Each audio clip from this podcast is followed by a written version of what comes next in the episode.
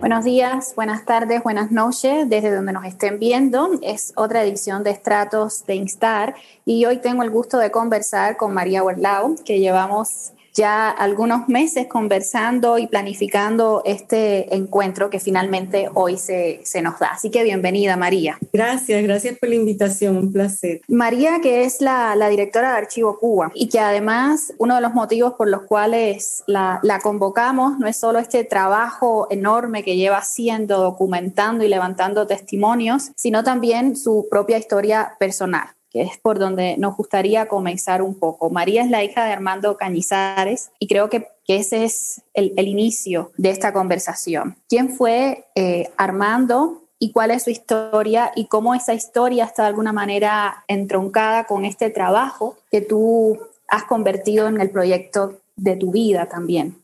Una interesante pregunta para comenzar que nunca me ha pasado. Fíjate, muy, muy buena la introducción porque eh, aunque yo quizás de inicio no los reconociera cuando cofundé este proyecto con unos colegas, en realidad lo que motiva este proyecto es mi historia personal, sin duda, porque la, la, mía y, y, cómo yo me acerco a este, a este trabajo por la historia de mis padres, tanto mi padre como mi madre. Eh, que fueron miembros del eh, 26 de julio, la resistencia contra Batista. Eh, muy jóvenes en Cuba, ellos no se conocían y mi padre vivía, era de Camagüey, vivía en Camagüey, mi madre vivía en La Habana eh, y sus vidas se, se juntaron, vamos a decir, se conocieron justamente por eso. Y yo fui formada en el vientre de mi madre durante el exilio de ellos, durante la dictadura de Batista, y nací en Cuba al, agosto del 59, a los pocos meses de ganar la revolución. Así que yo estoy segura que todo eso me lo transmitieron desde mi propia gestación. La historia de cómo se, conocieron, se enamoraron, eh, cómo murió mi padre, la viudez de mi madre, el compromiso de ella con la causa de la democracia y la libertad de Cuba, sin duda que me formó. Y bueno, es una historia larga, eh, a mí me costó mucho y me cuesta hablar de eso a veces, eh, pero es necesario hacerlo y cómo, con qué moral lo vamos a pedir que nos den testimonio si yo no estoy dispuesta a dar el mío, ¿no? Eh, es difícil y por eso yo entiendo a veces que para las personas hablar sobre los traumas de quizás los peores crímenes de, la, de las dictaduras de Batista y, y Castro es porque llega, toca uno de muy personalmente. Entonces es un balance interesante y un reto constante para mí como persona eh, y como profesional. Eh, cómo uno conjuga ambas cosas, la necesidad de hacer un proyecto objetivo, académico, eh, no partidario, etcétera, con la historia personal de uno, los propios sentimientos, etcétera. Así que es una linda pregunta, ¿no? Eh, brevemente, Armando Cañizares era un joven camagüeyano con sus dos hermanos. Mi abuelo, su padre era colono del Central Elia de Camagüey, y ellos, eh, según me cuenta mi tío, que también ya falleció, mis dos tíos fallecieron, ¿no? Mi padre murió muy joven en la invasión de Bahía de Cochinos. Los dos tíos sobrevivieron, también habían sido miembros de la brigada. Ellos decidieron, de jovencitos en Elia, de una familia acomodada, que estaban eh, indignados por los crímenes de, de, de la dictadura de Batista, para ponerle un nombre, ¿no? Eso es debatible, quién los cometió, qué grupos eran, si Batista sabía o no sabía, es, complicado, pero bueno, de ese periodo, la suspensión de la constitucionalidad, la, el quiebre de la democracia y parece que la persona que les arreglaba los automóviles en Elia lo asesinaron, supuestos eh, rufianes de Batista o esbirros, como le llaman en Cuba típicamente, y eso los motivó a unirse al ejército rebelde y subir a la Sierra Maestra. El primero que subió fue mi tío Francisco y después mi padre y Julio, eh, que eran uña y carne, hermanos inseparables, eh, se fueron para la sierra eh, para hacer un cuento largo corto, estuvieron bajo la columna del Che, por aproximadamente seis meses, no tengo clara el, tiempo, pero eh, cuando estaban en y pasaron mucho trabajo, ¿ah? había hambre, eh, mucha necesidad entre las tropas de, comida, durmiendo en la intemperie, en la serie, muy, muy complicado, ¿no? Eh, pero ellos decidieron retirarse porque un comandante de, del Che Guevara, Lalo Sardiñas, mató a un joven soldado, a un muchacho pobre de la raza negra, sin, vamos a decir, eh, digamos, la cultura o la educación que tendría un grupo de ellos, ¿no? Y por quitarse las botas. Y ellos consideraron que eso era inaceptable y se formó un lío ya, vino Fidel Castro y finalmente decidieron perdonar a las sardiñas, no hacerle pagar el costo y como 100, tengo entendido, del ejército rebelde, si mal no recuerdo el cuento de mi tío, se retiraron. Y el Che Guevara los, ayudó a, a ellos y a un amigo salir para, y se escondieron en la finca, en una cueva, los buscaban los batistianos porque sabían que estaban alzados, vamos a decir. Finalmente ellos se van para La Habana con una conexión familiar. Ahí es que conocen a la familia de mi madre, que era una familia muy acomodada en, en La Habana. Eh, de hecho, el único hermano de ella estaba casada con un ministro de Batista, pero mi mamá estaba en el 26 de julio en una célula clandestina y en ese momento estaba escondida en Nueva York porque habían cogido a alguien de su célula y un diario. O sea que es una historia así como de telenovela. Cuando ella regresa, conoce a mi padre, finalmente ellos los logran sacar para Miami. Ella va a Miami, se comprometen y regresa a Cuba y bueno, finalmente se casan en Miami, a pesar de que mi abuelo no estaba contento con la idea, pero accedió. Y ahí es que te, te, completo lo que te había dicho antes, me engendraron en Miami. Ellos regresan en el primer avión que llega con la dirección del 26 de julio de Miami a La Habana, creo que el 2 de enero. Y entonces, bueno, mi padre le dan un puesto ahí, inmediatamente mis padres, los dos, se dieron cuenta que no era lo que ellos habían luchado, lo que estaba pasando. Comenzaron los fusilamientos masivos, los saqueos, y ellos eran personas que lo que querían era el regreso de la democracia, la prometida constitución del 40 y elecciones libres.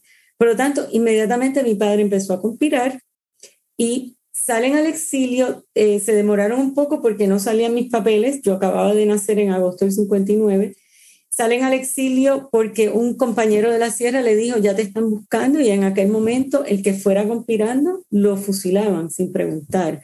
Muchos de los compañeros de mi padre y de la gente que sirvió en el ejército rebelde terminó fusilada o encarcelada por largos años porque rápidamente se revirtieron. Y entonces mi, mi infancia fue en ese torbellino de, de, de lo que era el exilio inicial de Miami, mi madre quedó muy marcada, mi padre regresó a la brigada, murió, la dejó con dos bebés, mi, hermano nació en Miami, fue al revés, lo engendraron en La Habana, nació en Miami, se quedó con dos niños pequeños, pero y la familia dividida, bueno, un caos. ¿Qué te voy a decir? La historia de todas las familias cubanas, ¿no? Eh, ellas recibimos eh, primos de ella, Peter Pan, de la, del, que mandaron solos, eh, y bueno, echaron adelante, pero siempre el tema Cuba fue central. Yo tuve la suerte, te voy a decir, te confieso, de vivir unos años dorados, de los, de los nueve años, desde los ocho a los diecisiete, eh, crecí en Mayagüez, Puerto Rico, donde no había cubanos, donde no se hablaba de Cuba, donde fue un oasis y mi madre pudo recuperarse un poco de ese trauma que ella traía.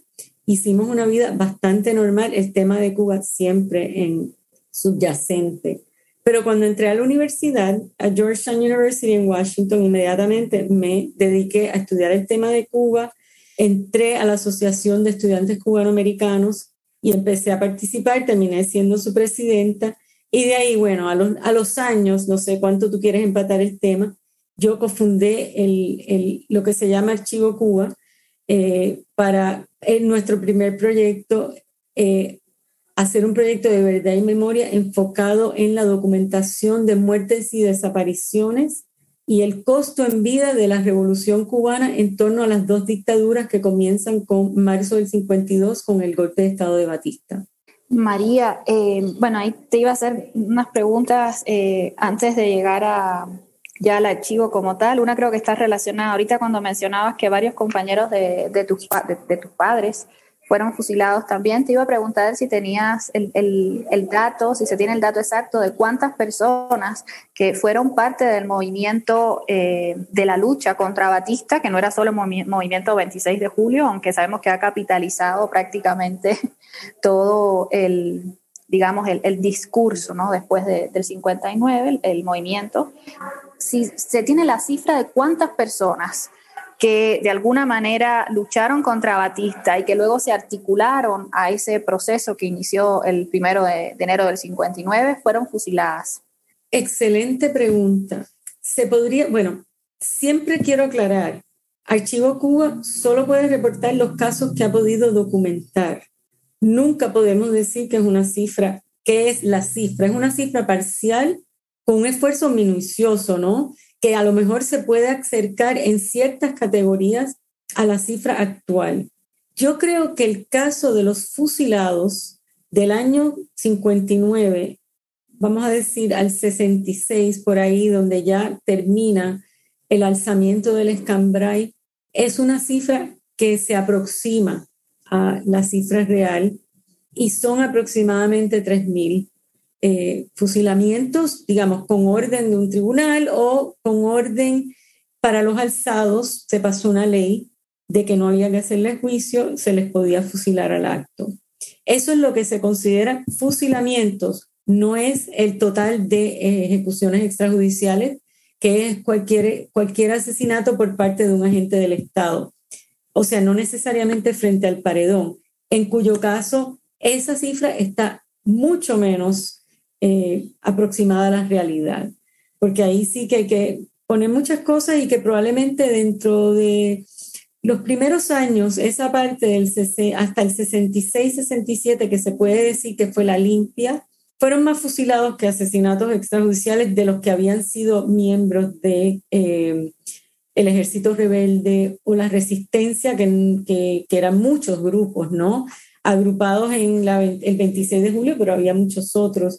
Esas cifras se podría calcular porque nosotros tenemos muchos casos, o sea, se podrían decir, tenemos por lo menos X, ¿no? Donde al reportarse el caso, cada caso tiene sus características, su archivo, se dice, esta persona fue miembro del ejército rebelde o fue miembro del grupo 30 de noviembre, 26 de julio, etc.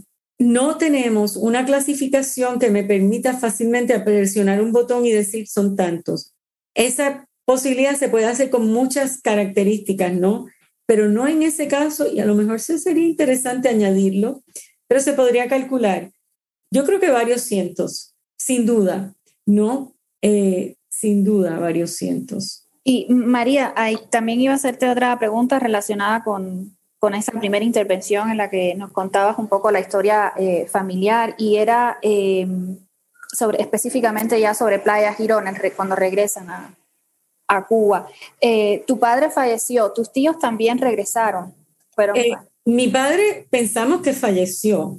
El gobierno nunca lo confirmó, nunca emitió un certificado de función, dio información mixta ni tan siquiera le contestó a la Cruz Roja, o sea, mi familia hizo muchísimos eh, esfuerzos por recuperar el cadáver o tener una afirmación.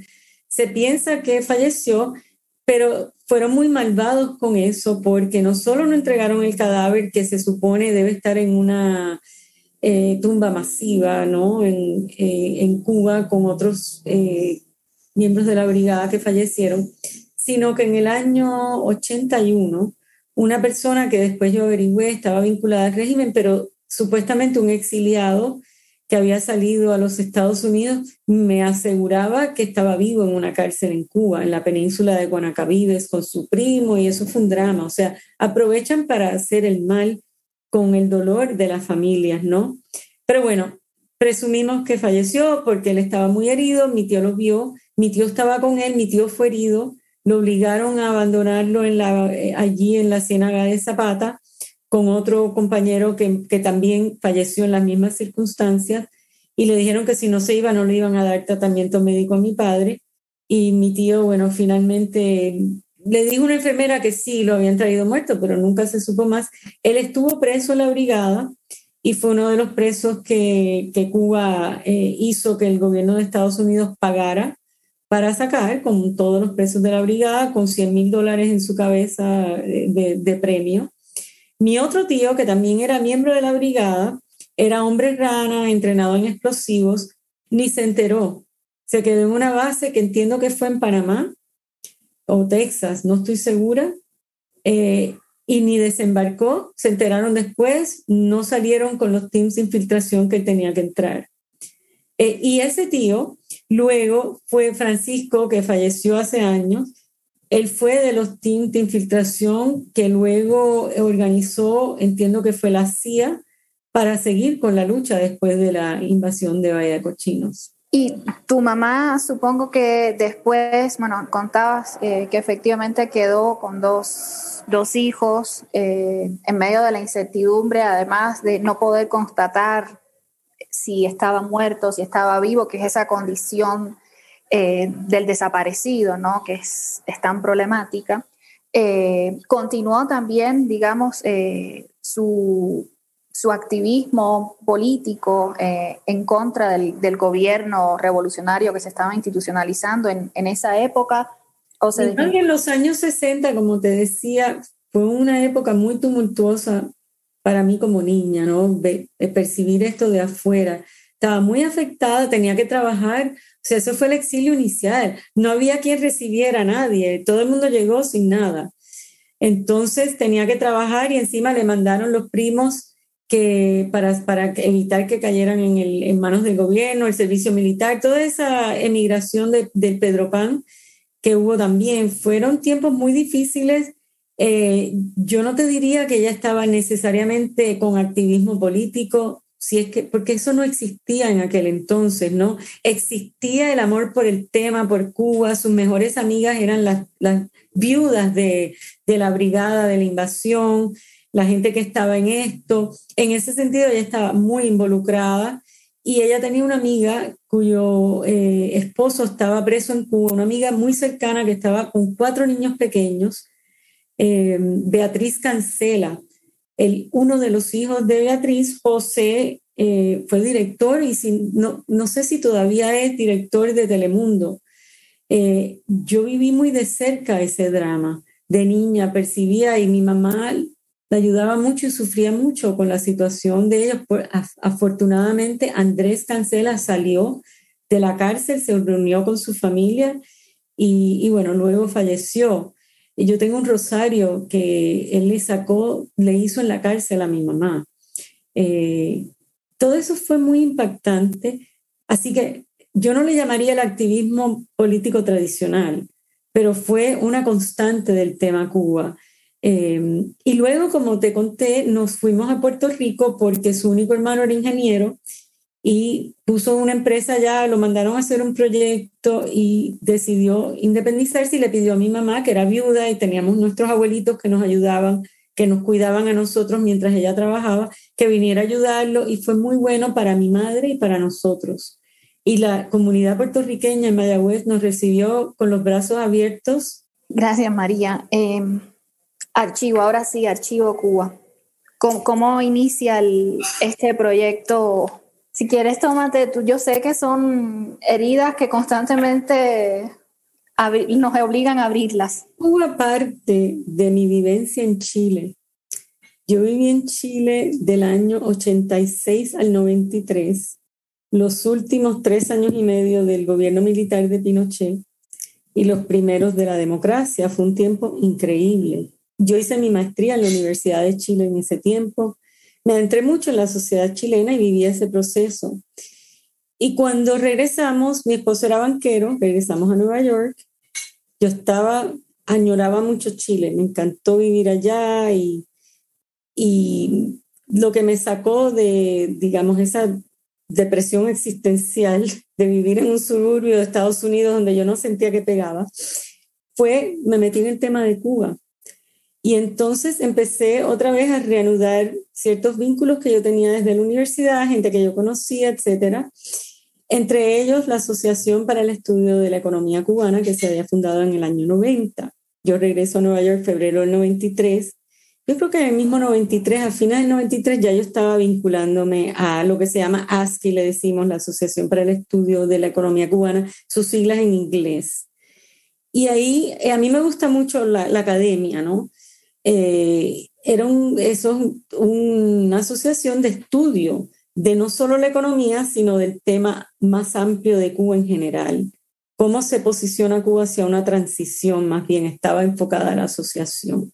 Y ahí yo conocí a Armando Lago, que era el presidente de la asociación, una persona excepcional, única, maravillosa, brillante, con un, con un sentido del humor tremendo y un compromiso con Cuba muy grande y nos hicimos amigos.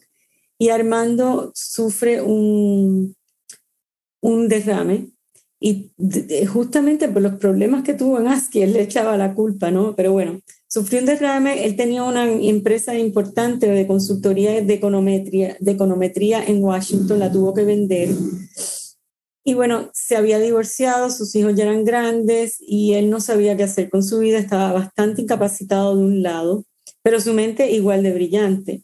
Yo, mientras tanto, había llegado de Chile diciéndole a la gente, hay que enfocar la lucha en las víctimas no en el tema político, en las víctimas, en su historia, aprendiendo de Chile, ingenua yo de pensar que el mundo iba a ser una equivalencia, ¿no? De una dictadura de derecha a una dictadura de izquierda, eso, ese tema, ese drama lo vivimos a diario, pero bueno, igual, hay que enfocar el tema en las víctimas y sigo insistiendo que era necesario.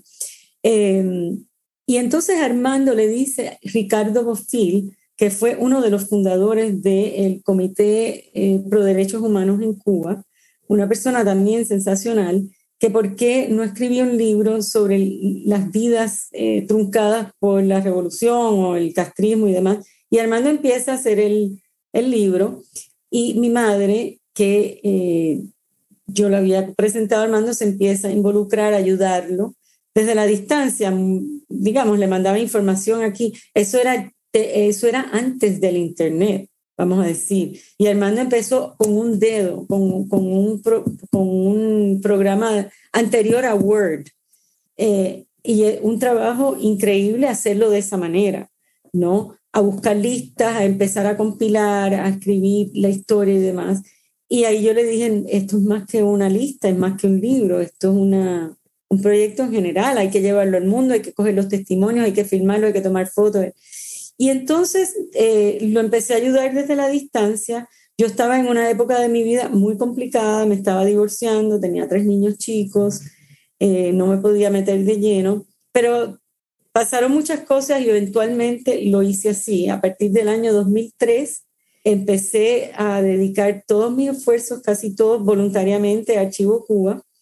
Eh, creamos la organización en el año 2000, la incorporamos, eh, yo tenía idea de lo que esto podía ser, ¿no?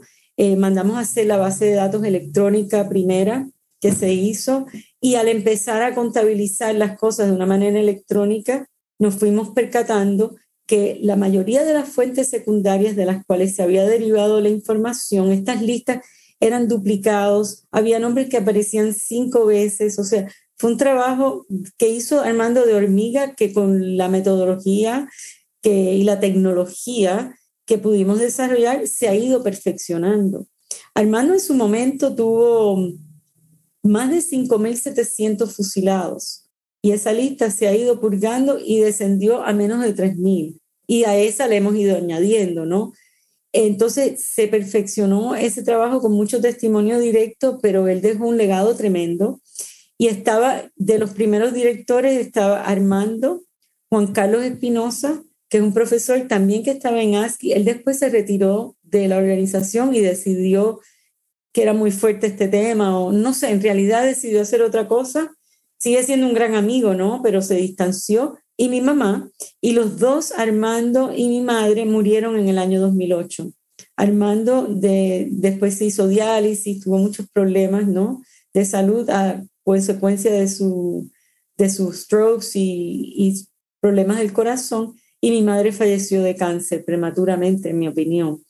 Así que bueno, eh, Archivo Cuba igual tiene una junta directiva pequeña ahora, acabamos de perder a otro de los grandes de, Archivo Cuba, Manuel Pérez, que fue muy importante para nosotros perfeccionar la base de datos, eh, pero tenemos una junta directiva muy comprometida, muy solidaria y muy buena, y seguimos adelante con Archivo Cuba. Eh, María, antes de pasar a, bueno, yo quería hablar sobre los dos grandes libros que, sé que también has en otros momentos compartido sobre ellos en, entrevistas, pero antes de llegar a eso, eh, yo quería preguntarte qué arrojan esas cifras sobre el proceso que ha vivido Cuba del 1959 a la fecha. Bueno, siempre es muy importante enfatizar lo que decía antes, son cifras parciales.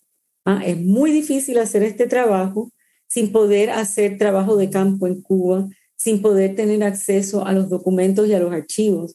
Eso ojalá algún día se preserve y se pueda hacer, ¿no? Y mucho menos es, eh, es posible hacer entrevistas, ah, es posible hacerlo en algunos casos, ¿no? De los familiares de las víctimas de las prisiones cubanas, eh, muchos muertos que han habido en las prisiones cubanas que no son necesariamente la definición del preso político o preso de conciencia, pero en Cuba, en mi opinión, ha habido muchos presos políticos víctimas del proceso que han entrado a prisión por ser jóvenes desempleados o por ser considerados por peligrosidad social predelictiva o por cometer un delito como es matar un ganado o por tener una bolsa de cemento. En mi opinión, esos son víctimas del proceso político. Nosotros consideramos, eh, contemplamos en la base de datos toda persona que fallece en prisión sin importar por qué razón estaba en prisión, por la razón de que las prisiones cubanas no se pueden monitorear y porque el sistema jurídico no ofrece garantías eh, de debido proceso. Entonces, por eso es muy difícil estimar ese tipo de, de cifra, pero hasta el momento Archivo Cuba ha podido documentar para el, para el periodo a partir del 1 de enero del 59, que se considera la dictadura que se le atribuye a los hermanos Castro, aproximadamente 9.800 casos, pero eso es muy diverso. Como decía, hay un, como 3.100, si mal no recuerdo, son fusilamientos, o sea, paredón, eh, que yo creo que es una cifra que para ciertos años, para los años 59 al 67, creo que es bastante aproximada a la realidad. A partir de ahí hay una laguna de información ya no se hacían esas cifras, esas listas que salían de Cuba y Cuba no paró de fusilar hasta mediados de los 80. Eh, y también, bueno, la disidencia bajó, la resistencia viajó porque ya no había tanto, pero hay más fusilados que ahí se desconoce cuántos podrían ser. Pero las muertes en prisión tienen que haber miles que no tenemos documentadas y tenemos documentadas muertes en prisión, no me acuerdo exactamente, pero vamos a decir dos mil y pico eh, entre muertes que son por asesinatos extrajudiciales o por eh, huelgas de hambre, por malnutrición, eh, por problemas médicos sin atender, por negligencia médica, pero tiene que ser miles. Lo mismo pasa con los muertos, con las personas desaparecidas o muertas en intentos de salida, que también se contabilizan y se consideran parte del proceso del costo en vidas del proceso revolucionario, porque antes eso no se conocía, que la gente se tirara al mar o a cruzar la frontera eh, de México y en la jungla de Darién para escapar de Cuba. Eso no existió hasta que llegó este tipo de sistema, ¿no? Y se considera que son miles. Nosotros tenemos menos de 2.000 documentados con nombres, circunstancias. O sea, para nosotros poner a alguien en la base de datos tiene que cumplir una serie de requisitos. Por lo tanto, es difícil estimarlo, pero por lejos supera la cifra de muertos y desaparecidos del régimen de Pinochet, por ejemplo, que son eh, un poco más de 3.200 eh, en todo el periodo de Pinochet y sin embargo no hemos tenido la misma solidaridad internacional que logró ese régimen. No se acerca a eso. No, yo creo que como decías ahorita, el tema de las dictaduras eh, con la izquierda sigue contando con el silencio, la complicidad y yo no le diría el romanticismo porque creo que eso, ya cuando usamos romanticismo de alguna manera estamos justificando esas, esas posturas. Y quizás hace 20 años no había la evidencia que hay hoy, hoy sí la había, pero no circulaba públicamente como circula hoy. Entonces, pues creo que cada vez es más difícil, ¿no? Seguir apoyando y, haciendo silencio ante lo que ocurra allá.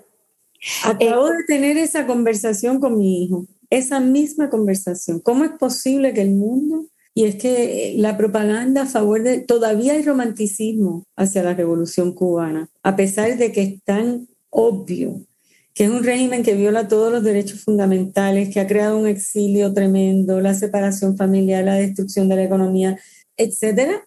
Igual hay romanticismo por la propaganda que ha habido, la desinformación de parte de un régimen que tiene todos los recursos para hacerlo, ¿no? Y quiero aclarar, el proyecto Archivo Cuba tiene dos proyectos adicionales. No sé si tú estabas interesada en tocar ese tema. sí. Que es el del trabajo forzado y la explotación, principalmente enfocado en el tema de la salud, de los trabajadores de la salud y las mentiras en torno a la salud en Cuba. Y el otro tema es sobre las intervenciones internacionales de Cuba con la joya de la corona que fue la de Venezuela, ¿no?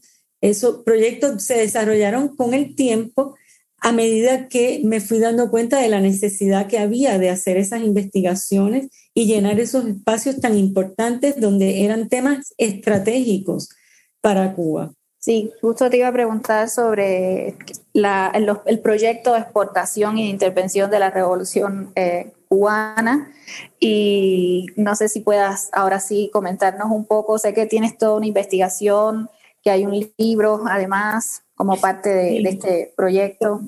Yo tenía, yo, eh, Archivo Cuba hacia nosotros siempre ha habido, eh, digamos, nos ha llegado por las conexiones que tenemos en el mundo académico y en la prensa, siempre nos llegaban muchas preguntas sobre Cuba que no tienen que ver con los muertos y, los desaparecidos. Y bueno, eh, tenemos una biblioteca eh, de información sobre distintos temas y distintos expertos a quien se les referían esas personas o se les mandaba información y era creciente eh, ese trabajo adicional que sigue hasta el día de hoy, ¿no? en, entonces, a partir de ahí me pidieron que fuera comentarista de un trabajo académico sobre eh, Venezuela en una conferencia académica. Y yo tenía ya información sobre las misiones médicas, pero preparando mis comentarios a ese trabajo, me percaté de las estadísticas que había publicado Cuba ya, de que se había convertido la exportación de servicios en la principal fuente de ingresos del régimen a partir del año 2005. Esto fue en el año 2009 que yo hice esta investigación y me quedé atónita. Y le pregunté a mis amigos economistas de ASCII, ninguno sabía nada, no se habían dado cuenta, no lo habían seguido, no sé qué pasaba. Y entonces me puse a investigar, escarbar de los archivos y a buscar testimonios de médicos que habían servido en misión. Ya yo había conocido a varios, eh, que, unos que habían escapado de misiones en África, y otros que uno se topa en Miami o en donde sea en el mundo, en Madrid, qué sé yo. Entonces me di a la tarea de hacer un estudio sistemático de esto y publiqué el primer trabajo, lo enfoqué hacia Venezuela, que era la misión más importante, y por eso, por la misión de Venezuela, es que se había disparado eh, los ingresos de exportación, porque en aquel momento Venezuela estaba pagando muchísimo dinero por cabeza, por persona, a Cuba por las misiones sociales, de las cuales la de salud era la más importante. Entonces yo publiqué el primer trabajo sobre esto en el año 2009, sobre la misión de Venezuela, justamente en ASCII, en inglés, y dije, esto es tráfico de personas, porque yo había estudiado el derecho internacional en mi maestría.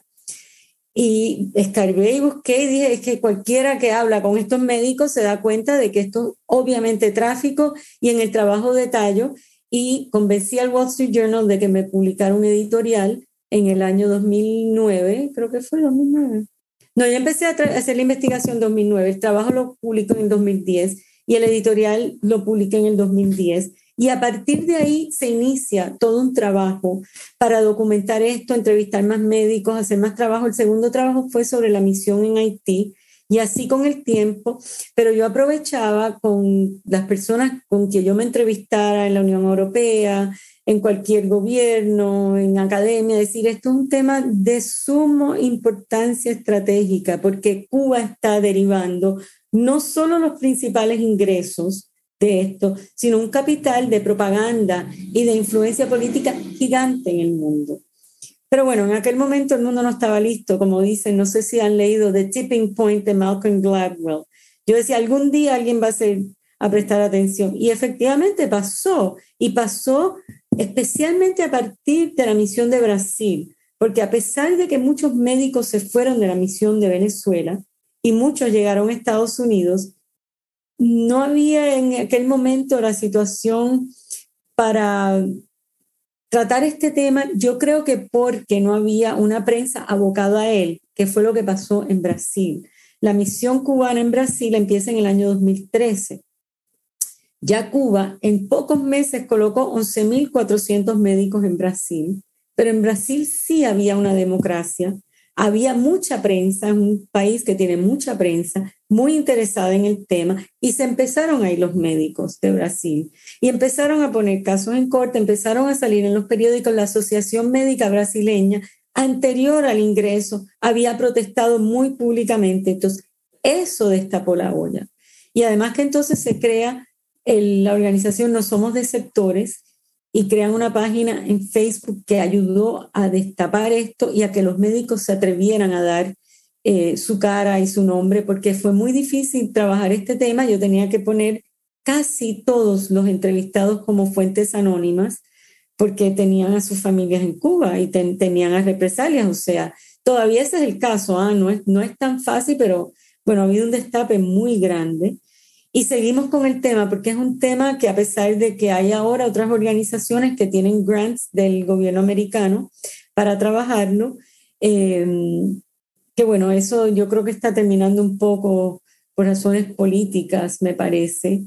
Pero bueno, eh, es un tema muy importante de seguir porque sigue siendo la principal fuente de ingreso y porque es muy difícil eh, hacerse experto en un tema donde Cuba tiene misiones en 70 países. Seguir eso es muy complicado.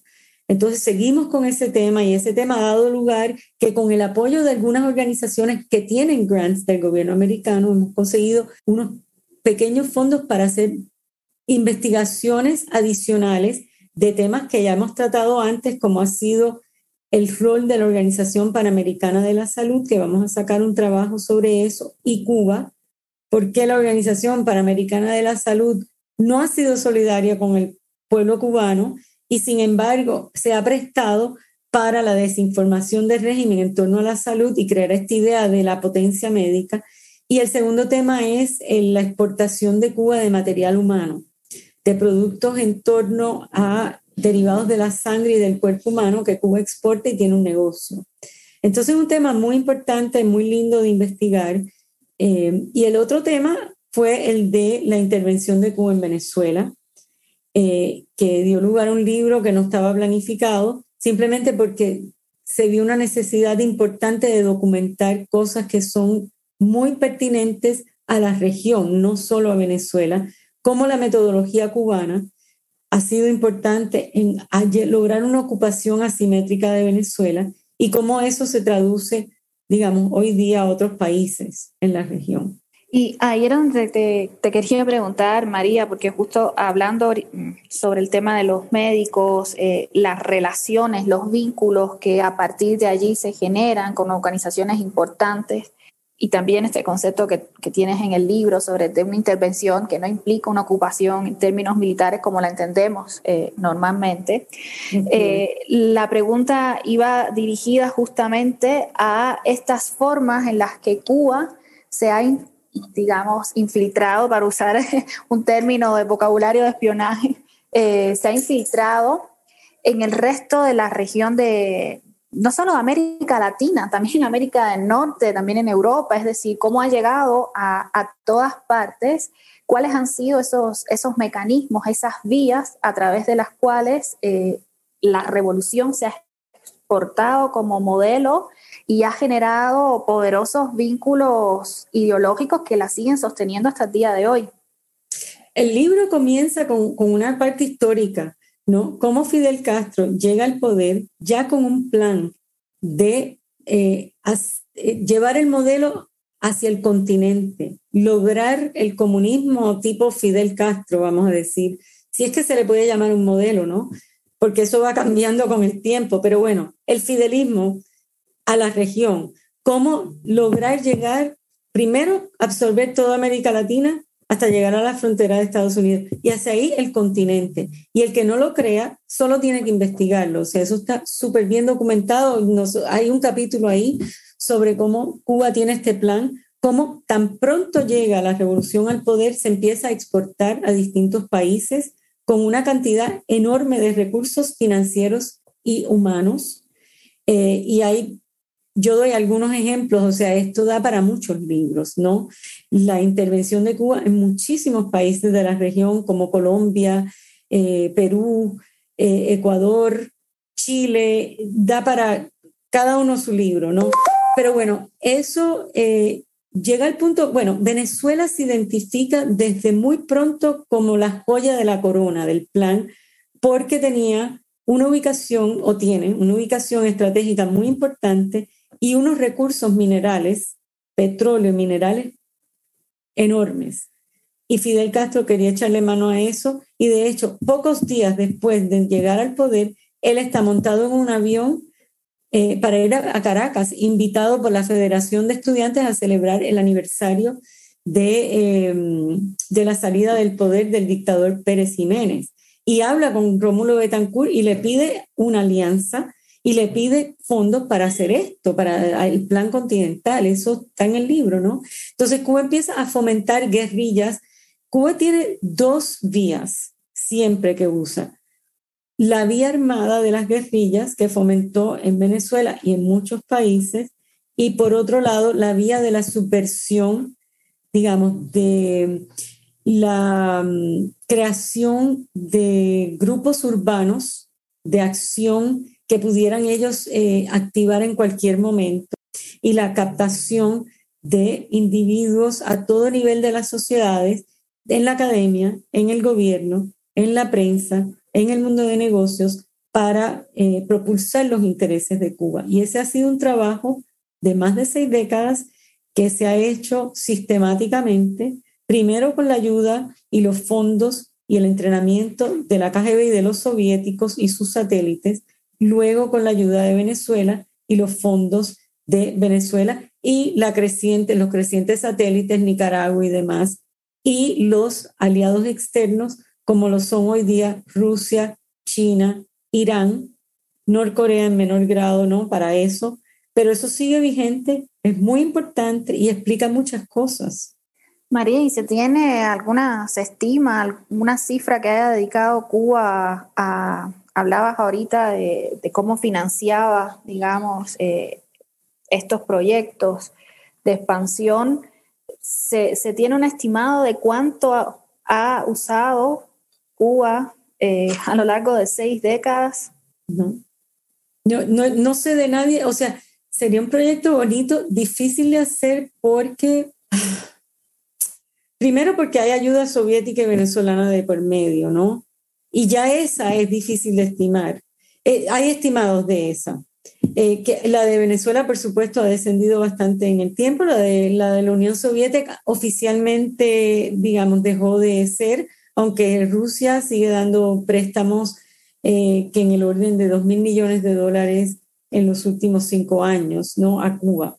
Eso es una ayuda importante. pero no, es difícil estimar, pero es que habría el estimado tendría que incluir el gigantesco aparato diplomático de Cuba que está al servicio de esas metas. Que Cuba, para ser una isla pobre y pequeña, tiene embajadas en casi todo el mundo. Y tiene relaciones con casi todos los países. Entonces, el servicio de inteligencia es un servicio que ha tenido siempre los primeros recursos. El servicio de inteligencia hacia el exterior, quiero decir, la dirección de inteligencia que trabaja en esto que yo te decía, ¿no? Em, es difícil estimarlo. Son miles de millones de dólares y siempre ha sido la prioridad. En Cuba se están cayendo los hospitales, En Cuba se están cayendo los acueductos. En Cuba no saben, no pueden recoger la basura, pero para eso sí siempre hay recursos. Y entonces está el enorme aparato de propaganda. Yo hago un perfil de, por ejemplo, nada más que Prensa Latina, que es la agencia de noticias que tiene Cuba hacia el exterior, que funciona en, en como en siete idiomas, que tiene una plantilla de tiempo completo, cuando yo hice el libro hace dos años, de 500 personas, y una plantilla de consultores y otros que trabajan para Cuba que llega a los mil. Eso es enorme para un pequeño país proyectarse ante el mundo. Y eso es solo prensa latina. Y ustedes conocen el gigantesco aparato de propaganda que hay para proyectar Cuba desde radio, reloj, eh, Cuba Debate, cada municipio tiene un website. Digamos, es enorme el entramado. ¿Cómo calcular eh, cuánto se gasta Cuba en eso? Sería un lindo proyecto, pero sería difícil. Son miles de millones de dólares. Sí, justo la pregunta yo por lo que decías, porque normalmente uno de los argumentos que también se usa tiene que ver con la falta de recursos que tiene Cuba para, eh, para desarrollarse, para poder enfrentarse a las políticas, a la pobreza, etcétera, etcétera. Sin embargo, eh, todos los recursos que están amparando, digamos, la, no solo la exportación, sino también, como decías, todo el trabajo de la inteligencia, que supongo que sea enorme también. Enorme, enorme. Eh, mira, dos ejemplos te voy a dar eh, para que la gente se haga una idea cómo es esto. Eh, en el año 60, y esto está en el libro de Venezuela, en la versión de español, me parece que la de inglés no lo tengo. En el año 60, unos jóvenes activistas eh, penetraron la embajada de Cuba en Lima y obtuvieron un informe del embajador a La Habana. Esto es como mm, septiembre del año 60, donde había una lista con nombre, institución, de los dineros que ya estaba repartiendo Cuba y esta lista está publicada en un libro que está agotado, ¿no? Pero bueno, yo debería copiarla y ponerla en el Internet, eh, con nombre e institución. Y en aquel momento Cuba ya había desembolsado 300, casi 350 mil dólares a académicos, periodistas de todo tipo, partidos políticos, sin contar la ayuda que estaba mandando Cuba a través de los partidos comunistas por todo el país. Esto es solo Perú. ¿ah? Imagínate, solo un país de Latinoamérica que no era el más importante ya tenía esta cantidad de apoyo. Entonces, otro ejemplo, el oficial de inteligencia que manejaba Ecuador o que estaba en Ecuador en un momento dado, que hoy día es mi esposo del sector de la inteligencia cubana, él sabe que en aquel momento que había una elección en Ecuador, Cuba llevó maletas de dinero efectivo para tres de los candidatos presidenciales. O sea, que cualquiera de los tres que ganara iba a ser un hombre de Cuba. Maletas de dinero. No me acuerdo la cantidad de miles, cientos de miles de dólares. Eso es solo una elección en un país. Y luego Fidel Castro vino a la mm, toma de posesión del que ganó la presidencia, que ahora se me escapa el nombre, no me acuerdo el nombre, y lo que costó el viaje de Fidel Castro es una cosa que, que, hiere a uno sabiendo el hambre que se pasa en Cuba. O sea, llegaron con el agua, la mucama, una copia del juego de cuarto de Fidel Castro, rentaron las mansiones del barrio más caro de Lima, eh, una flota de Mercedes-Benz, para los creo que cuatro o cinco días que estuvo Fidel Castro ahí. O sea, los millones de dólares que costó eso llegaron 500 del aparato de seguridad, la persona que le cocinó todo, hasta el agua con que se lavó los dientes Fidel Castro. A ese nivel es esa, el gasto del aparato, de este entramado de influencia internacional del régimen cubano. Eh, María, quería pasar al, bueno, creo que otro tema que ha ocupado buena parte de, tu trabajo, que es la, la, figura del Che, pero antes de llegar a, a ella, te quería preguntar un poco justo tú decías lo difícil que era trabajar, construir la memoria de un país en el que el control sobre el archivo y por lo tanto sobre los documentos, que son los que nos permiten eh, poder contar algo, está en manos del Estado totalmente. eh, y que no sabemos si algún día podremos llegar a esos documentos, si algún día podremos tener acceso a esos archivos sin que antes se destruyan, si no se destruyeron ya, eh, es mucho de ellos.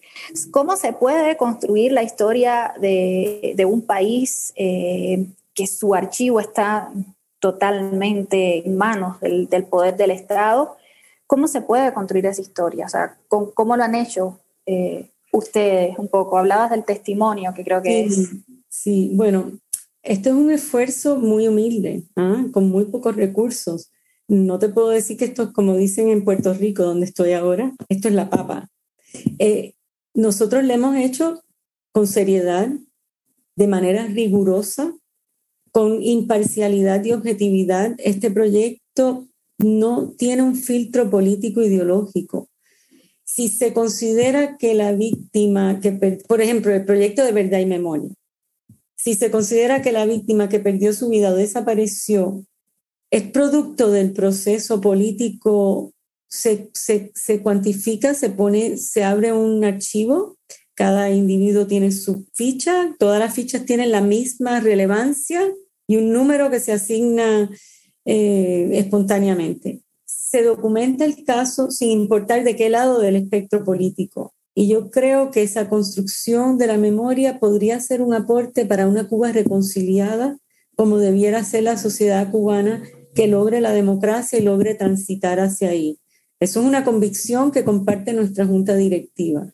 ¿no? Nosotros combatimos la dictadura que está en el poder, pero hay que ser objetivos con la realidad. El costo en vidas de un proceso político como este debe evitarse a toda costa y todas las personas que fallecieron por parte de ese sistema, debería conocerse su historia, que cada uno haga su evaluación, ¿no?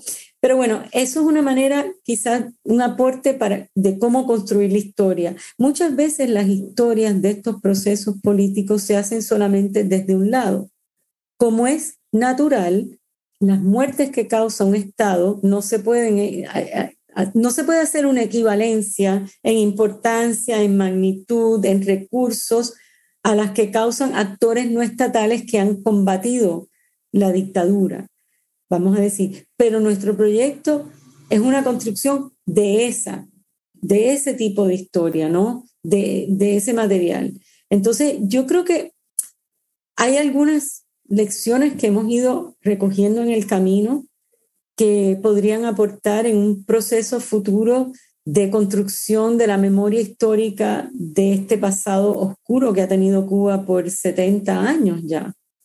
Eh, si, contamos las dos dictaduras, por varias generaciones. Eh, pero no puedo pretender a decir que esa es la forma que debe ser la construcción de la historia. Es la forma en que nosotros lo hemos hecho y queremos aportar eh, si sirve, vamos a decir.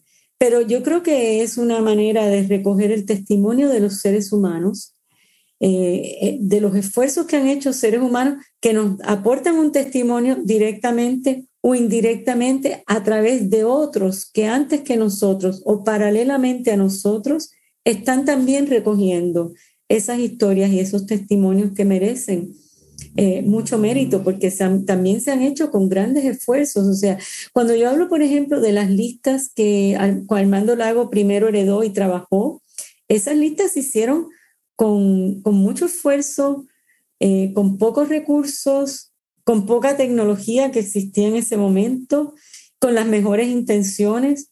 O sea, quizás en algunos casos se han distorsionado las informaciones porque una persona quería inflar un número porque le convenía. Por supuesto que eso puede haber pasado en su momento, pero yo te diría que la mayoría de los esfuerzos han sido genuinos y han sido loables.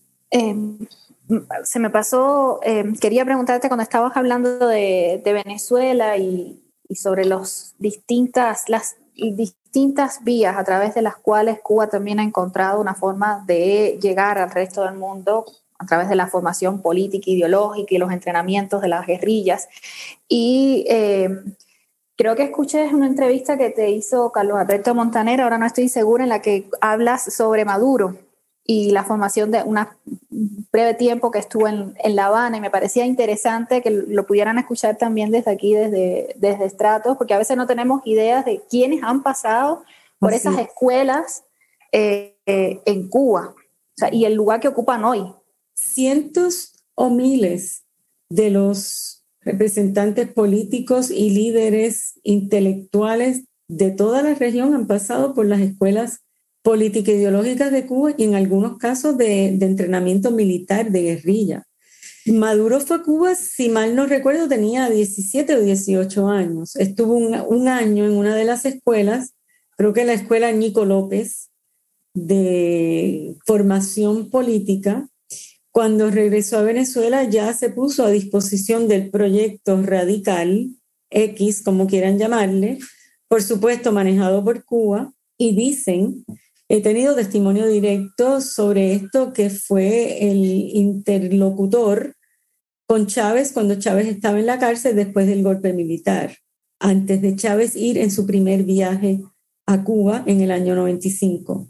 Eh, supuestamente invitado eh, a dar una charla por Eusebio Leal para una, pero en realidad mm, tengo entendido que no, eso fue ya planificado con toda la intención y era mi teoría antes de que me lo confirmara una fuente eh, como lo fue la doctora Hilda Molina, que estaba cercana a Fidel Castro en aquel momento. Era mi, creo que en el libro es una teoría, luego ya es una realidad. En el libro en inglés, luego yo conseguí ese testimonio. Eh, y yo sí creo que eso fue, Maduro fue un interlocutor muy importante con Chávez, que cayó en el radar de Fidel Castro eh, cuando hace el golpe militar. Eh, y ya a lo mejor tenía acercamiento porque había una infiltración de Cuba en las Fuerzas Armadas de Venezuela y de venezolanos con ideas radicales. No puedo decir que todo era Cuba, no tengo información de que 100% era Cuba, pero eran personas cercanas a Cuba porque la izquierda latinoamericana tradicionalmente, a partir del año 59, se ha acercado a Cuba como mentor, guía para apoyo logístico, financiero, etc. Entonces ya eso estaba ahí, desde entonces Maduro jugó ese rol. ¿Hay algún otro nombre de... Aquí en Estratos hemos tenido a, varias personas que, estuvieron en estas escuelas en, Cuba, eh, desde Uruguay, desde Chile, hemos escuchado de personas que, fueron y se formaron allá, que tuvieron la oportunidad de conocer a personas que luego tuvieron un rol importante, por ejemplo, en Bolivia eh, y en, otras, en otros países. Mm, no es mi especialidad y no me gusta dar nombres y citar cosas que no sé bien. Eh, pero sí tengo una idea de un posible entrevistado que les puede interesar, un, un profesor boliviano que vive ahora en otro país, que, al, que yo creo que podría ser de interés para ustedes. Ah, perfecto. María, ahora sí, entonces, eh, el Che, que sé que es como un, tema que ha ocupado buena parte de, tu trabajo y que creo que, que, ha tenido buena recepción porque justo la figura del, del, Che ha sido uno de los productos que más ha exportado también la, la revolución, ¿no? Eh, y bueno, la figura, primero quiero aclarar algo, yo no soy biógrafa del Che, yo no soy experta en la vida del Che, que tiene tantas etapas y distintos ángulos de los cuales hay muy buenos académicos, investigadores, ¿no? ¿Qué pasó? Que bueno, primero, como les expliqué anteriormente, mi padre estuvo en la columna del Che, lo conoció personalmente, eh, y mis tíos, tengo esa es historia familiar. De hecho, eh, se lo presentó a mi madre cuando ya gana la revolución y mis padres vuelven. Ellos se encontraron eh, fortuitamente en el hotel, hoy, hoy se llama Habana Libre, en aquel entonces era el Habana Hilton, me parece que él se llamaba. Y, bueno, mis padres no tuvo, mi, familia no tuvo una mala experiencia con el Che Guevara, aunque conocieron desde la sierra que le gustaba matar. ¿ah? Eh, en la sierra comenzaron esos asesinatos extrajudiciales sin juicios, demás. Eh, ya venía esta idea de sembrar el terror para imponer un proyecto político, ¿no? Y eso, ellos percibieron eso, aunque el Che se cuidó mucho de no, se, se rumoraba que era comunista, pero él no lo decía y la revolución, ustedes saben que no fue hasta entrado el 61 que Fidel Castro reconoce que efectivamente era comunista y no fue hasta salir los archivos de la antigua KGB y los archivos de la policía checa y otros, por la importancia de, de, de recuperar los archivos, que hay, está demostrado que había una conspiración anterior que ya venía desde México desde que ellos salen en México, ¿no? Pero, o sea, que mi interés venía desde, el punto de vista de, esta figura eh, enigmática, ¿no? Eh, que yo percibí, eh, y yo creo que con justicia, una figura que era una persona que sí le gustaba matar y era sanguinario, pero fue una persona que, que era valiente y que pasó hambre con su tropa. Tampoco hay que quitarle eso al Che Guevara, ¿no? pero bueno, ¿Qué pasó con el proyecto Archivo Cuba? Nos empezaron a llegar muchísimos pedidos de información de Che Guevara. Me di cuenta y sabemos todos que la figura de Che Guevara atrae mucha atención. Entonces decidí ir a la biblioteca pública de Nueva York a investigar la bibliografía del Che Guevara, sabiendo que esto era un proyecto demasiado amplio, o sea, yo no tengo el tiempo ni los recursos de hacerme experta en el Che Guevara, pero quise ver un ángulo de la vida de Che Guevara, que eran las personas que él había mandado a fusilar. Su trayectoria como matón, vamos a decir, como asesino, eh, que no está bien documentada.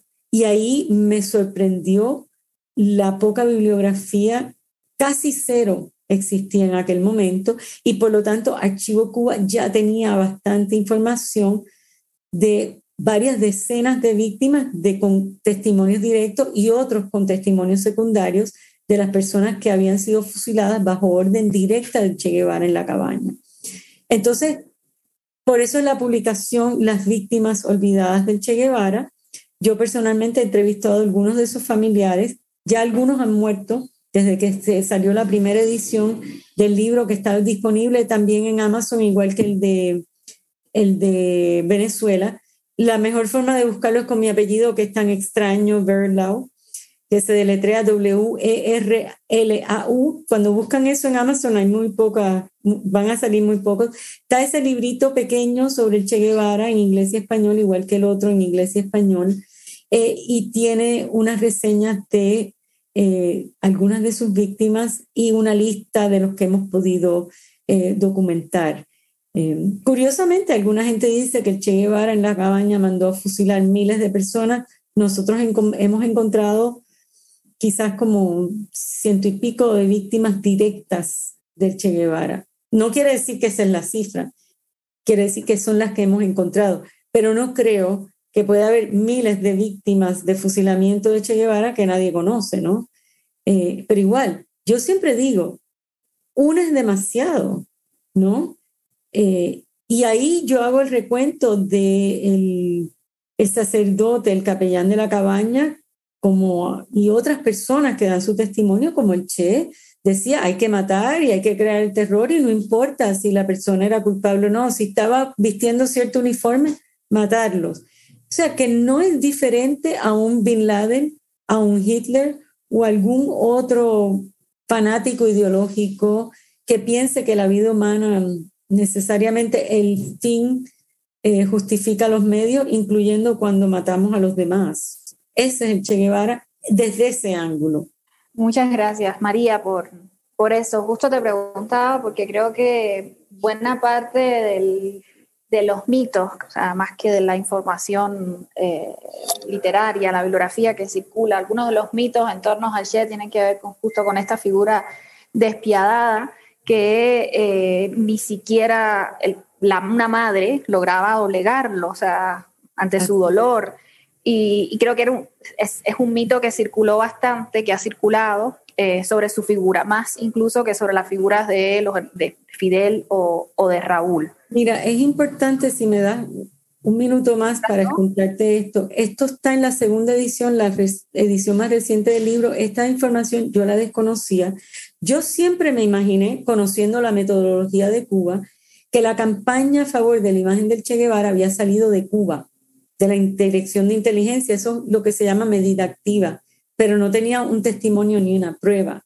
Pero la encontré fortuitamente leyéndome un libro de Ion Pachepa, que fue el director de, la Securitat, el servicio de inteligencia de la antigua Rumanía él desertó a fines de los años 70 y él ha escrito, uno de sus libros es sobre la propaganda y la desinformación y ahí me topo el testimonio de él que dice que la campaña, los servicios satélites de la KGB les, se les pidió a todos que colaboraran con la campaña para promocionar la imagen del Che Guevara, crear una idea romántica en torno al Che Guevara, porque había un momento en el año 68 muy propicio para eso, ¿no? Lo que estaba pasando en las universidades de Estados Unidos y Europa y demás. El Che Guevara ahora lo iban a proyectar como un mártir de la CIA, ¿no? Pero fue una campaña originada desde Cuba con el dinero y el apoyo de la KGB que le pagaron a un autor asociado a la KGB o una pluma de la KGB para escribir un libro sobre esto y luego un comunista italiano millonario que parece que tenía casas publicitarias y demás para promocionar la, eh, la fotografía que estaba en, las universidades, el póster, el afiche con la cara del Che, esa fotografía tan conocida, tan, tan impactante de la cara del Che. O sea, esto fue una campaña de la KGB. Y yo te diría que es la campaña de marketing, sin, tal vez exagerando, pero no sé qué la podría superar. Del, la campaña de marketing más exitosa de, los tiempos modernos. Es la campaña del Che Guevara. Yo me he encontrado el, eh, cualquier cosa con el Che Guevara, con la imagen de Che Guevara, en cualquier parte del mundo. Eh, incluyendo Varsovia, ¿no? saliendo del comunismo, eh, un país católico y demás. Ahí estaba la cara de Che en un gatito de madera. Y le pregunto al, que, al, artesano me dice, es que los jóvenes me lo piden. Entonces es impresionante, donde quiera que uno va, se encuentra esta imagen, pero fue un, o sea, hubo plata detrás y esfuerzo y recursos humanos para lograr eso, ¿no? Y la mayoría de los jóvenes y la gente que compra esto no tiene idea de toda esta realidad que hay detrás de esa figura, porque se creó en torno, como tú dices, un mito en torno a la desinformación o la información incompleta de lo que era el Che Guevara. Eh, María, eh, ahora sí para cerrar, te lo, te lo prometo, es un poco ante el contexto actual, ante lo que se lleva viviendo en Cuba desde el año pasado, el, el 11 de julio, que supongo que las, las listas, supongo no, sabemos que las listas de personas presas, desaparecidas, han aumentado. Eh, ¿Cómo han trabajado eh, Archivo Cuba, que tiene toda esta experiencia que viene desde el 2003, ¿no? cuando inicia el, el proyecto? Es 2003, ¿correcto? No, 2001. Oficialmente, pero empezó a fines de los, como en el 98 empezó Armando Lago 97 a empezar el libro. ¿Cómo se ha posicionado Archivo Cuba eh, frente a este panorama eh, y cómo ha ayudado también, digamos, las estrategias, las metodologías que han seguido a que otras personas puedan organizarse también para recoger información, para documentar, para registrar, digamos, lo que está pasando allá? Yo creo que ha sido muy bueno y hemos estimulado, cuando hemos conocido personas que están haciendo este trabajo, eh, la sistematización del esfuerzo. Eso es muy, muy importante. Nosotros hemos ofrecido a todo el que nos comunique o con quien estamos en contacto cualquier ayuda que nosotros podamos darle en torno a nuestras experiencias para crear una base de datos, para estimularlo, etcétera. Pero es todo muy informal, muy indirecto, eh, por la naturaleza de cómo se ha dado ese, esa ecuación o cómo, cómo existen esos grupos. Y además nosotros somos una organización con muy pocos recursos, ¿no? Mínimos recursos, prácticamente casi todos voluntarios. Em, pero el, quiero destacar el esfuerzo del Grupo Justicia 11, que yo lo vi de cerca, porque nos pidió un periodista información y dije, déjame hablar con este grupo el año pasado y ahí me adentré en el trabajo estupendo, sistemático, minucioso, riguroso, con tablas Excel. Es muy difícil trabajar así si uno no tiene una, una base de datos electrónica, ¿no? Y, hemos, eh, y también el trabajo de Cubalex ha sido muy bueno, tienen una profesional muy seria ahí, también pocos recursos, o sea, el problema de esto, pero esos trabajos hay que destacar y hay que seguir por esa vía, porque esa es la vía con que uno puede presentar al mundo la información con la credibilidad y el contexto necesario para, no es que querramos hacer tablas y récords, un afiche del problema, ¿no? Esto, como dije, esto es un problema humano, de seres humanos, pero para presentar el tema de los seres humanos hay que hacer una labor científica de fondo, eh, estadística y demás, que es muy importante, se está haciendo, eh, hay que apoyarla, ¿no? Nosotros no nos podemos posicionar porque apenas podemos lograr lo que nosotros queremos, pero esa misma relación con esas personas que están trabajando estrechamente con familias de los presos, nos ayuda a acceder a información para la base de datos de, muertes y desapariciones, de muertes que están ocurriendo en prisión, que es tan difícil de conseguir esa información por muchísimas razones, que habría que hablar un programa entero de eso, ¿no? Pero, pero para nosotros es muy importante no solo que esos grupos sepan, sino todo el que oiga este programa, que es muy importante recibir información veraz en, el, en nuestra base de datos, eh, perdón, en nuestro portal, hay unas planillas que, que, que, las pueden llenar con toda la información que nosotros nos gustaría tener, eh, con fotos que nos podrían mandar, con documentación, pero nada más que nombre, circunstancias, fecha, cualquier cosa nos ayuda. Un correo de una persona que nosotros podamos verificar la identidad, que tenga conocimiento de un caso, no piensen que lo tenemos. No piensen que tenemos una fuente primaria para sustentar una fuente secundaria. Contáctense con nosotros porque es muy importante y en ese sentido posicionarse con, con la oportunidad que ustedes nos dan con estos esfuerzos es muy importante porque nos ayuda a documentar. Sí, justo creo que es, que es una labor, bueno, cualquier adjetivo que use para cualificarlo se queda... Quiero destacar, quiero destacar que en este momento la labor de documentación de muertes y desapariciones la lleva principalmente George Utset, que trabaja con nosotros hace como cinco años, y la mayor parte de su trabajo es voluntario. Y él es la persona que más conoce esto, que está a diario en esto conmigo, él más que yo, y su labor y su contribución a Archivo Cuba ha sido muy importante. Muchísimas gracias, María. Muchísimas gracias a, todo el equipo, porque creo que para quienes nacimos o para quienes tienen un vínculo con, con Cuba, tener acceso a, esas historias que han sido vedadas por esas políticas del olvido que ha simbrado la, revolución es muy importante. Eh, es muy importante escuchar los relatos de otras personas, es muy importante saber eh, no las cifras, porque las cifras al final no dicen nada de, de quienes están ahí y de quienes vivieron, sino conocer también las historias de esas personas ¿no? que traen heridas y, marcas de, todo ese proceso.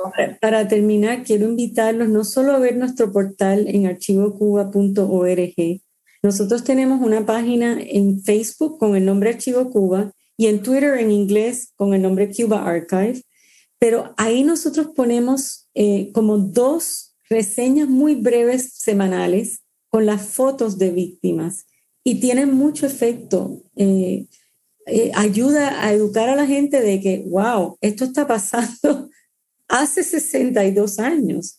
Además, en el caso de, de las muertes de Batista no llegamos ahí, ¿no? Ese es un lindo trabajo que se desarrolló con mucho esfuerzo y logró decantar cuán, cuán efectivo, o sea, cuánta gente en realidad había sido ejecutada extrajudicialmente por las fuerzas de Batista. Nos acercamos una, a una cifra bien reveladora también. Pero esos perfiles son del periodo castrista, eh, son muy, muy importantes que la gente vea eso, porque, porque va a ver la dimensión de esta tragedia humana a través de tantos años. Así es. Y también muchas personas que vivieron, y lo sé por las generaciones de mis abuelos, de mis padres, que crecieron, vivieron prácticamente toda su vida en, en Cuba y vivieron una parte de la historia, que no significa que sea verdad o que sea mentira, pero no la vivieron todas y muchas personas no tenían conocimientos de las cosas que estaban pasando en el mismo país y en la misma realidad que estaban habitando eh, ellas y ellos. Entonces creo que es, que es un trabajo importante, creo que es un trabajo que, que nos va a permitir pensar a futuro. O sea, es, muy difícil pensar el futuro de Cuba si no, no tenemos acceso al, al, pasado. Y creo que eso es la, la importancia y la, la, valía de estos esfuerzos, que no radican en una sola persona, sino en todo un equipo eh, y de todas las personas que lo iniciaron, incluyendo a tu mamá también. Qué triste, ¿no? Que esta historia se tiene que construir con tanto dolor y tanto costo humano. Pero este proyecto, quiero aclarar, es un proyecto no el pilar de este proyecto es el amor, la compasión y el deseo de hacer una patria donde eso no vuelva a ocurrir, donde las personas puedan eh, tener sus diferencias con respeto y llevar a la nación en una vía en que todos puedan participar de una manera cívica y con solidaridad al prójimo, ¿no? Por eso es que se hace este proyecto. Afortunadamente, nuestra junta directiva y todos estamos en esa onda y ojalá la gente comprenda que esto no es la idea de una revancha, sino la memoria tiene que servir para hacer un mejor futuro.